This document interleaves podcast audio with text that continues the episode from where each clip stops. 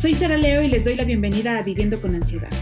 Muchas personas lidian a diario con la ansiedad que los invade en diversas esferas de su vida, tratando siempre de cumplir con las expectativas de una sociedad cada vez más demandante. La ansiedad es el trastorno psiquiátrico más importante en el mundo, con el que viven más de 264 millones de personas y aún así sigue siendo un tema muy estigmatizado, del que no hablamos abiertamente. En este podcast conoceremos las historias de personas como tú y como yo que se han enfrentado con este u otros desafíos de salud mental. El día de hoy tenemos un invitado, es un invitado súper importante porque la verdad es que es una de esas personas que ha reforzado mucho, eh, pues sobre todo el efecto de, la importancia de hablar con la ansiedad, porque en realidad él levantó la mano y dijo, yo quiero hablar de este tema. Entonces ayúdanos a presentarte, cuál es tu nombre, a qué te dedicas y cuántos años tienes. Ay, qué gusto estar aquí, en serio. Este, bueno, yo, yo soy Eric Pedraza, tengo 21 años, y actualmente soy el encargado de una cocina. Y en general me dedico al medio de alimentos y bebidas, ¿no? Es lo que es mi vida en general. Platíquenos, empieza a, platicarnos cómo ha sido eh, tu vida con ansiedad. Ok, bueno, básicamente eh, creo que puedes dividir una vida con ansiedad en dos parámetros en el que no te das cuenta que lo tienes y en el que ya te das cuenta que lo tienes y es en donde todo parece que es terrible. Es evidente que la, ansiedad eh, suena, sencillo, ¿no? Ya cuando entiendes cómo tú funcionas con ansiedad. Que la ansiedad es un mensajero de grandes cosas que están pasando dentro de ti o pasaron y que no tuvieron un, una salida hacia algún lugar y tuvieron que tener un, un llamado de emergencia hacia uno mismo, ¿no? Que fue lo que, pues prácticamente me sucedió, ¿no? Eh, la primera vez que tuve un, un encuentro con una sintomatología eh, un poquito más elevada de tono con la ansiedad fue hace dos años, ¿no? Yo, yo estaba de viaje, tranquilo, visitando las playas de Oaxaca, muy feliz. Y este, yo estaba normal con mis amigos y nos subimos a, a un camioncito, ¿no? Íbamos a una, una playa, este, de ahí de Oaxaca. Y yo me empecé a sentir mal, me empecé a sentir sofocado en el camión sin que yo tuviese antecedentes médicos de nada. O sea, simplemente se empezó a sentir una presión, un mareo,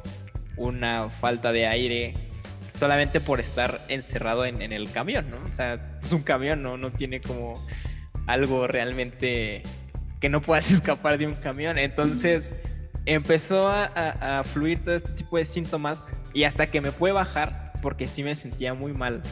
Eh, básicamente yo sentía que me desmayaba. Fue, fue el primer síntoma así que yo pude sentir, como la sensación de un desmayo.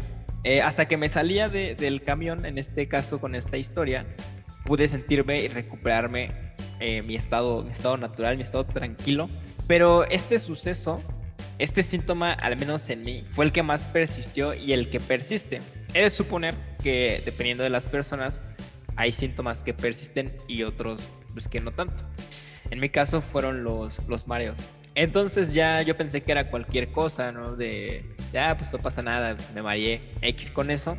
Regreso a la Ciudad de México, que es el lugar en el que eh, estaba y estoy viviendo. Y es en donde empieza ya este, pues hacerse más grande esta bola de nieve, ¿no?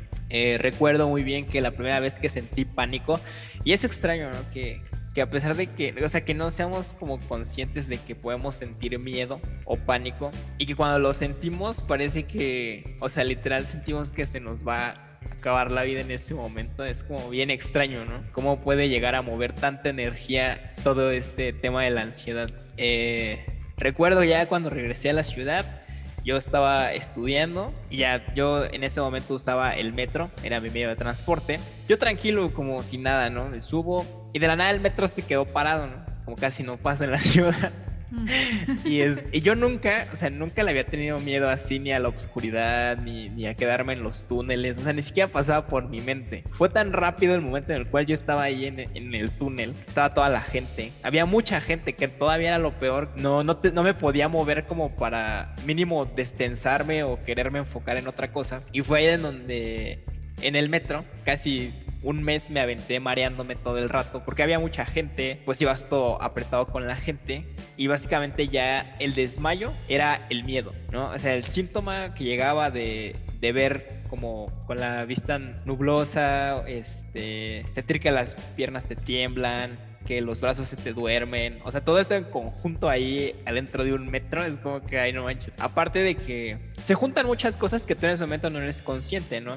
La verdad es que, pues más que el síntoma es como la pena de decir, no manches, me voy a desmayar. O sea, aunque suene ahí un poco, un poco vago esa idea, realmente es que tanto el hecho social de que tú te desmayes enfrente de toda la gente le, agrega más tensión al cómo te estás sintiendo. Entonces, pues así fue como empezaban mis síntomas. Sinceramente me sentí muy mal. Tuve síntomas de despersonalización que para mí es el más feo. La verdad ahí sí ya dije no, no sé qué me va a pasar, no, no entiendo qué me sucede. Y pues ya, yo quería creer, y esto es el punto clave que sí quisiera compartir con mucha gente. Yo quise creer que era cualquier otra cosa menos mi estado emocional. O sea, quise creer que yo estaba desarrollando cualquier otra enfermedad, cualquier otro tipo de cosa menos que era ansiedad.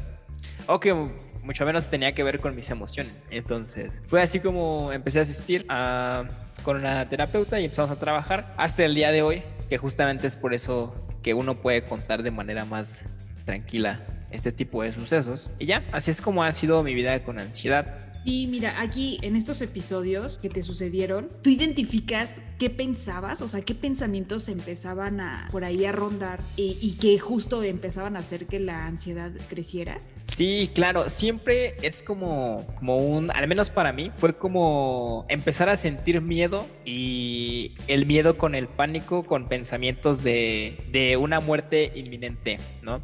O sea, sin, obviamente cuando estás en, estos episodios de ansiedad, no, no cabe en tu mente la razón, porque son respuestas completamente emocionales. O sea, puedes entenderlo, pero al final de cuentas el impulso es una emoción. Entonces, es como en todos estos primeros lapsos de miedo, pues el pensar como que te vas a morir, así porque sin una razón, es lo que todavía genera más pánico, ¿no? Y como lo, y como lo decía en estos aspectos del metro. Igual el otro, o sea, le vas cargando más, se van cargando más cosas, ¿no? Tú dentro de lo que tú estás pensando, de que te vas a morir, y por fuera que vas a decir, no manches, me voy a desmayar aquí, la gente me va a ver, o sea, se empiezan a contar una cantidad de cosas que te generan mucha tensión y todavía te sientes peor. Creo que el pensamiento primordial como la muerte, pero como pensamiento instantáneo, sin, sin un fundamento ni nada, sino es como así un arranque y lo impulsa demasiado. Sí, de hecho muchos, muchos de los síntomas con respecto a la ansiedad son tan aversivos que justo lo que generan es como este cuestionamiento o, más bien como este acercamiento con el concepto de finitud, ¿no? De verdad los, los síntomas pueden ser tan abruptos y tan eh, devastadores, o sea, la falta de aire, el ataque taquicardia, la sudoración, el, el de repente sentir que no estamos sobre nuestro cuerpo, que, no, que estamos perdiendo el control, inmediatamente nos evoca esta sensación pues de, de y posibilidad de morir, ¿no? O sea, si antes no lo habíamos sentido tan cerca, en una crisis de ansiedad generalmente es lo que sucede. Nosotros empezamos a pensarlo más y pues mientras más crece el pensamiento, más ansiosos nos ponemos, mientras más ansiosos nos ponemos, más aumenta el síntoma y más crece el pensamiento. Entonces nos metemos por ahí en una espiral bastante, bastante grande donde salirnos empieza a costar como mucho trabajo. Y aquí como nos compartes, pues justo si además le metemos la presión social de que me tengo que mantener como roca, que nadie debe de darse cuenta, pues sí, de lo que me está pasando, pues se vuelve todavía un trabajo más difícil. Aquí, ¿cómo empiezas tu eh, terapia? O sea, después de la segunda crisis, ¿empiezas terapia? ¿Todavía tardaste tiempo en, acudir a, buscar ayuda? De hecho, fue algo que me... Oye, bueno, me está bien padre compartir este tipo de cosas porque sé que a alguien le puede ayudar, ¿no? Es como... Es lo primordial. me, interesa que la gente que apenas está conociendo a que, que, tiene esto, todos estos síntomas, que... O sea, yo sé que al principio decirte que mantengas la calma, pues no, no va a funcionar mucho, ¿verdad? Pero, o sea, sí, formar parte de una comunidad, de que no estás ahí solo, la deriva de, ay, no, o sea, quién sabe qué me va a pasar, pues ya aquí quedé. O sea, no, de que se sientan parte de que hay muchas más personas que les suceden este tipo de situaciones. Y, bueno, por eso me, gusta estar aquí, ¿no? Era necesario externarlo. Pero retomando el tema que me dices de, o sea, después de la segunda crisis, yo ya la verdad, yo ya ni quería salir de mi casa. Era, o salir era el sinónimo de sentir que me iba a desmayar. Entonces, pues yo ya no quería salir. Fue ahí, literal, si hablamos en un tiempo, fue como un mes en el cual sí me o sea, fue lo que yo me tardé en, pues, no, o sea, ni siquiera fue procesar, sino más bien en tomar la decisión de, de sí creer, porque en ese momento yo no lo sabía, que esto era consecuencia de un, de un estado emocional o de el conjunto de muchas este, experiencias estaban guardadas y, listo, fue, fue ahí donde yo decidí buscar eh, ayuda. Cuando decides buscar ayuda, ¿lo aperturas con tu entorno? O sea, ¿lo aperturas con tu familia, tus amigos, la gente a tu alrededor? ¿O ese tema todavía no lo, o sea, no lo has normalizado de esa manera? Eso también fue un tabú pero sinceramente a mí, personalmente creo que ya se deben de determinar este tipo de circunstancias que al final de cuentas afectan a toda la sociedad, ¿no? O sea, se, se ocultan, ¿no? Este tipo de situaciones de, por ejemplo, lo más sencillo, ¿no? Ay, me siento triste, ah, no te sientas triste, o sea, como, o sea, espérate. Lo que yo necesitaba para que se me ah, quitara. Sí, es como, entonces yo con mi familia, al menos por mi personalidad, nunca he tenido un, un tipo de tabú o pena a externar lo que soy o lo que quiero hacer o lo que me está pasando, ¿no? Y fue el caso con, con la ansiedad. El primero este, que estaba cerca de mí era mi papá, él, me ayudó mucho como a encontrar el... más bien, él me ayudó a encontrar el psicólogo, porque yo más bien estaba perdido en, en, que me sentía tan mal que en serio yo no sabía ni qué me pasaba. Entonces él fue el que contactó a la psicóloga y empecé a ir con ella. Pero sí fue como, en tanto a este tema en sociedad, sí fue un poco extraño, porque bueno, al menos mi papá pues lo racionalizó rápido por decir, pues bueno, es mi hijo y quizá que le está pasando, igual y si es esto, ¿no? Y mi hermano también y mi hermana también. El problema es cuando esto ya empieza a ser en un círculo social, ¿no? Un círculo de amigos, un círculo de... Digo, había unos cuantos profesores que habían tenido un conocido familiar que igual padecía lo mismo. Tus pensamientos o creencias o comentarios hacia uno no eran como tan de filo hacia, hacia no ser empáticos en la situación. pero sí con los amigos era como que lo más complejo, ¿no? Porque era como un, ay, no, pues es que lo estás inventando tú, así, ah, pues no, no te sientas mal, ¿no? O sea, igual y esto no era como de mala onda, sino más bien ellos tampoco pues ni sabían qué hacer, ¿no? Y mucho menos si nunca has sentido eso. Entonces, este, pues sí, fue difícil, fue difícil más que nada en mi círculo social con mis amigos que entendieran, porque siempre se presta al, tipo de frases, ¿no? Que yo estoy muy desacuerdo con esto, porque justamente hace que esto siga siendo un tabú, como de, ay, no, pues va al psicólogo, pues está loco, ¿no? Y es como de, no, pues eso como que no ayuda demasiado a que la gente pues tenga apertura a esto que justamente después de tanta concentración de emociones es lo que evoca. Entonces es como, pues justamente es eso, ¿no? Tuve mayor dificultad con mi círculo social de amigos, también por la edad que teníamos todos, o sea, estaba con gente muy mayor como para que pudiera escuchar palabras muy sabias, pero sí, o sea, fue como, solamente tuve dificultades como en mis círculos de mis amigos. Y ahí con estas dificultades, ¿Cómo las enfrentaste? ¿Dejaste de eh, hablarles del tema simplemente? Este, nos pusimos como esta capa de voy a psicoeducar al mundo. ¿Qué hiciste ahí con estos amigos que no, no tienen como mucho pues sí, mucha apertura o mucho conocimiento alrededor del tema de la salud mental. Fue, fue muy difícil porque la verdad yo en lo particular al principio fue lo difícil porque ellos dejaban, o sea, yo estaba en un periodo de hipersensibilidad a la muerte, o sea, yo no podía escuchar la palabra muerte, cualquier cosa que tuviera que ver con la muerte, porque yo inmediatamente me ponía ansioso y me empezaba a sentir mal. Entonces, ¿no? O sea, estábamos en un salón de clases, ¿no? Eh, se dicen muchas cosas, o sea, cada quien está en su rollo hablando de lo que tiene que hablar y es y fue difícil porque al final de cuentas en un entorno de, grupos sociales de, esas edades, como que se tiende más a juiciar que a, escuchar. Entonces eso fue lo más difícil, que, en mi entorno de desarrollo con ansiedad fue como de, pues a quién le puedo contar en este momento, ahorita, ahorita que me siento muy mal, que me siento muy mal, sin que me juzguen o que me digan que son cosas que yo me estoy inventando, ¿no? Fue ahí donde yo me empecé, ¿cómo se dice? A interesar demasiado por la psicología, ¿no? No, no a un nivel como de estudio profesional, pero al final de cuentas entendí que pues la psicología debería ser de esas cosas básicas que todos deberíamos de saber, no como pseudopsicólogos, no, sino más bien por nosotros mismos, o sea, de entender, ok, sí me siento triste, ok, me voy a dar un tiempo, o sea, simplemente para estar en paz con nosotros, no como para otro tipo de cosas, ¿no? Y fue ahí donde a merced de esto que me empezó a gustar mucho la psicología, empecé a leer mucho, muchos libros eh, sobre psicología. Y más que nada eso me ayudó a relajarme mucho. Y al final de cuentas de tanto que me gustaba compartirlo con mi círculo social, los hizo entender como muchas cosas y a ser empáticos, o sea, como que tuve ese efecto en cadena en mis círculos sociales de decir que había una frase que yo cuando estaba saliendo de estas crisis, yo decía mucho que era como, debes de tener cuidado con todo lo que dices porque aunque tengas de libre expresión, tú no sabes el de al lado cómo le está pasando. Entonces, eh, sí está bien la libre expresión, pero siempre hay alguien al lado de ti que lo puede escuchar y, yo, yo, sé que no es tu culpa, ¿no? Cómo se siente el otro, pero pues hay que ser considerados, ¿no? Entonces, todo este tipo de, de hechos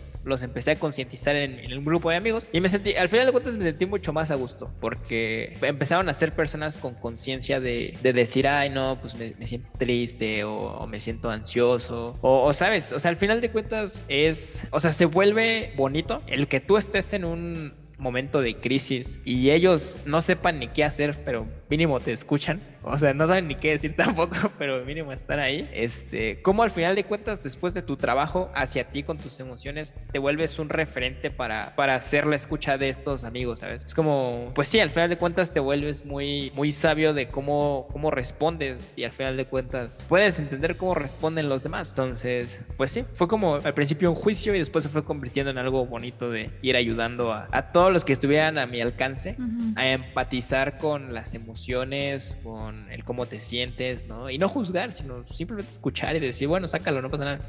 Eh, no, que no pasa nada. Oye, y bueno, esa frase que dices sí, sí es muy valiosa y sí me gustaría recalcarla, o sea, esta parte de nosotros ser como muy cuidadosos, pues sí, de, lo que estamos diciendo, de los sesgos que nosotros solitos por ahí vamos haciendo rígidos. De repente uno puede decir cosas como muy al aire, no sé, por ejemplo, en, algún momento, sobre todo con este concepto de, de, suicidio, no sé, la gente tiene esta libertad de opinar de, ay, no, es que la gente es débil y, y cómo es que se suicidó, etcétera. Pero lanzar un comentario así al aire, no sabes cómo la está pasando el de al lado y tal vez esa persona te iba a pedir ayuda, pero por esta rigidez en, nuestra comunicación, esta rigidez en, lo que nosotros vamos diciendo o, viendo con respecto a la salud mental, pues podemos ir cerrándole puertas a alguien que pudiera en algún momento requerir de, nuestro apoyo, ¿no? Entonces, esta parte sí es importante ser muy cuidadosos, ¿no? Eh, todo este sesgo de las emociones, de decir, ay, es que, no sé, son débiles o cosas así, de repente pues empiezan a cerrarse o empezamos nosotros a cerrarle puertas a alguien, ¿no? En algún momento tú generas generaste esta sensación o esta recriminación de que pues estaba siendo débil o que eh, lo estabas haciendo mal? por sentirte así. O sea, como si fuera de mí para mí. Sí, de este... ti para ti. Ajá, o sea, que dijeras, es que estoy siendo débil, yo debería de ser más fuerte, o sea, obligarte ah, a... Sí. Eso, eso también fue un temazo, la verdad. Ese es de los temas, creo que más. Eh, si tuviera que poner un tema en grande de esto, creo que tiene que ver con las autoexigencias que uno se pone por querer cumplir en la sociedad. Que ese es un temazo muy grande que, me fascina. Fue, al principio fue así, ¿no? De, ay, ¿por qué me estoy sintiendo mal? ¿Por qué debería de sentirme mal si claro, esto no como un comentario eh, arrogante ni nada. Eh, si en mi vida me había estado yendo bien, como por qué me debería de estar sintiendo mal. Entonces fue ahí en donde, eh, a, a, base de la obtención de todos mis medios externos, ¿no? Sí, el dinero, sí, los amigos, sí, las novias, todo lo que quieras externo, yo me estaba dejando, pero bien atrás y fue como, o sea, daba, daba lo mismo. Pero en ese momento, pues sí, no, vuelve a lo mismo, no, no lo entiendes mucho y simplemente pues te está pasando todo lo que tenga que pasar. Y ya, creo que al principio sí fue como un, una autocrítica del que yo no tenía por qué. Es que esa es la frase, yo no tengo por qué sentirme así. ¿no? Porque no estás enfermo, tienes salud, estás bien, hay gente que sufre más, ¿no? Sí, es como, y es, ah, esa frase es como la que más se, se escuchaba en, en mi entorno. Porque claro, ¿no? O sea, poquito en, entrando en temas de, de los árboles genealógicos y todo este tema, pues evidentemente las generaciones pasadas, o sea, hay muchas que no estuvieron ni siquiera en la apertura mínima. O sea, uno sí lo juician, pero todavía más atrás, yo creo que hasta les pegaban y cosas así. Entonces, eso tiene que ver con que en mi familia sí era como esa, esa frase del hay gente que se siente peor o imagínate los que están más enfermos que tú.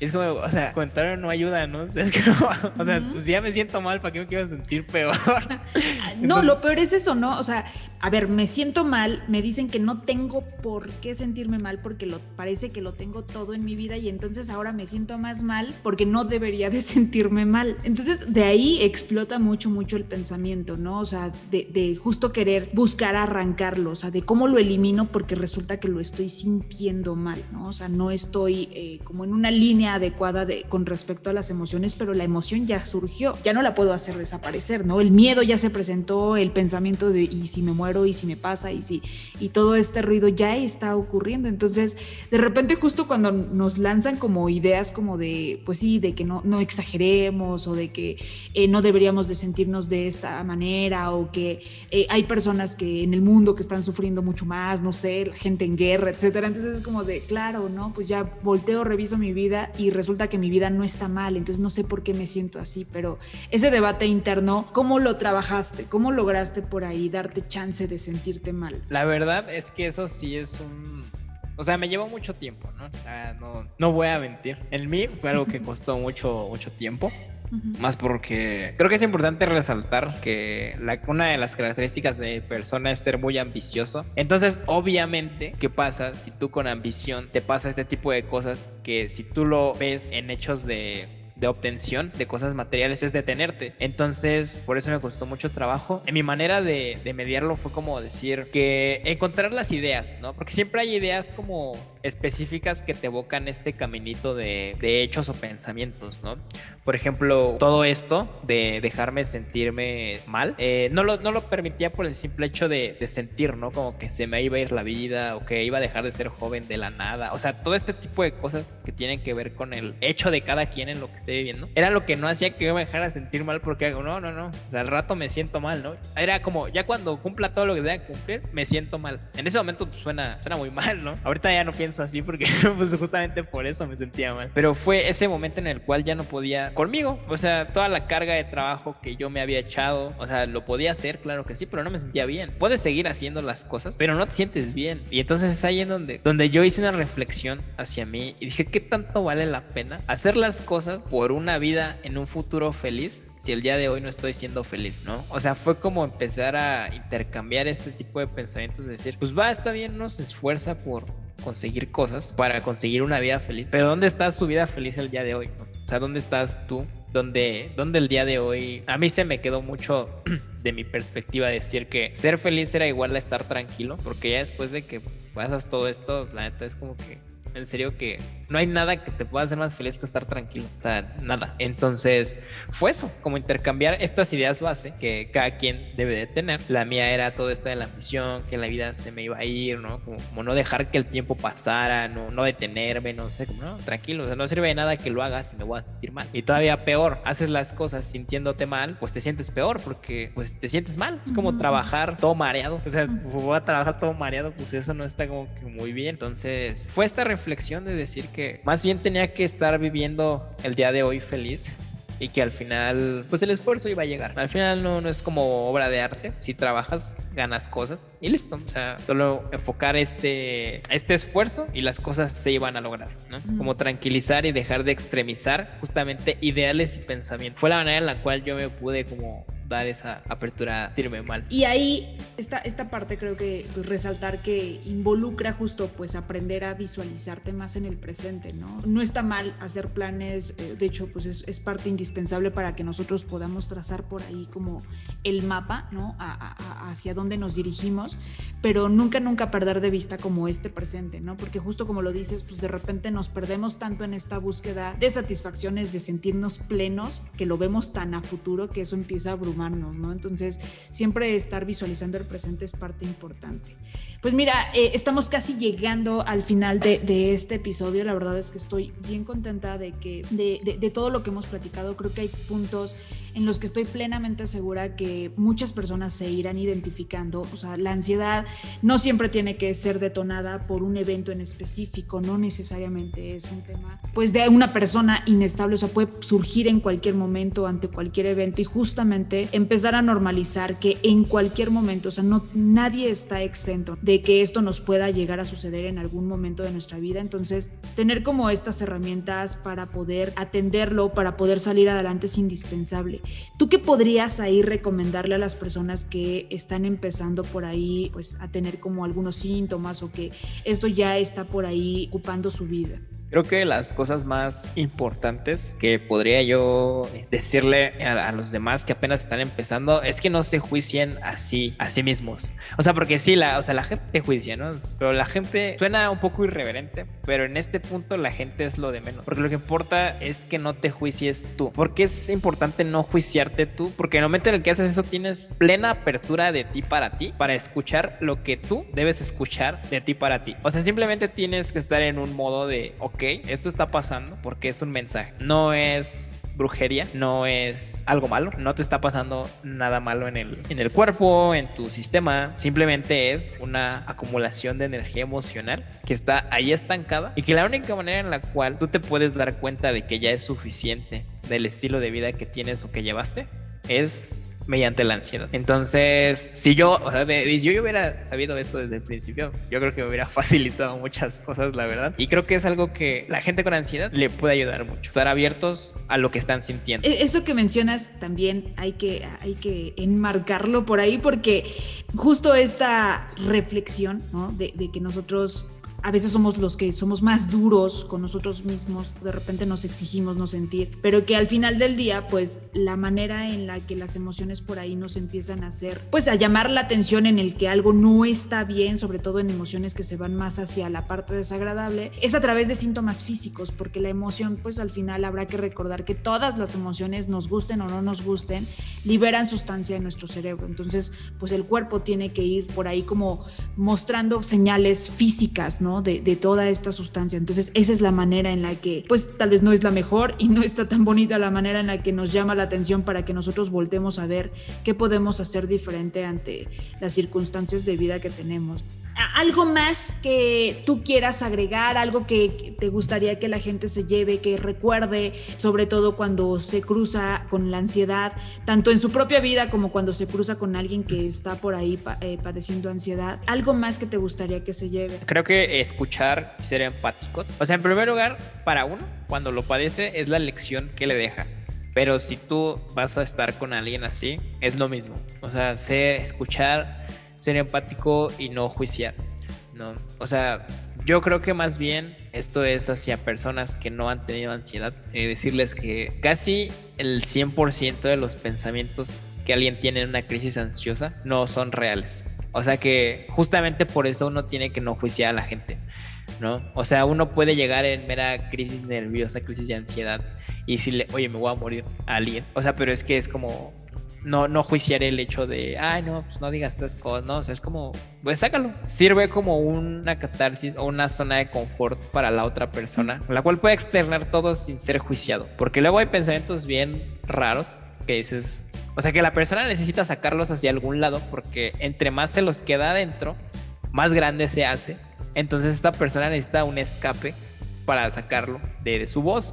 Claro, esto también es muy útil, lo puedes escribir para ti que si tienes ansiedad. Lo, te ayuda mucho escribir lo que estás pensando, pero creo que tiene que funcionar más como un hecho social el empezar a escuchar y ser empáticos con las personas que padecen ansiedad, ¿no? Entonces, eso, como ser, escuchar y ser empáticos. La ansiedad luego nos pone a nosotros, a los que lo padecemos, en situaciones bien raras, pensamientos bien raros, que, que una manera fácil de identificarlos también es que siempre empiezan como cuestionamientos. O sea, tú estás bien tranquilo y empieza un ¿y si me muero? ¿Y si me pasa? ¿Y si esto? O sea, la manera más fácil de que tú empieces a diferenciar, y esto es para los que padecen ansiedad, tus pensamientos es que tanto empiezan con el y si y se empiezan a futurizar.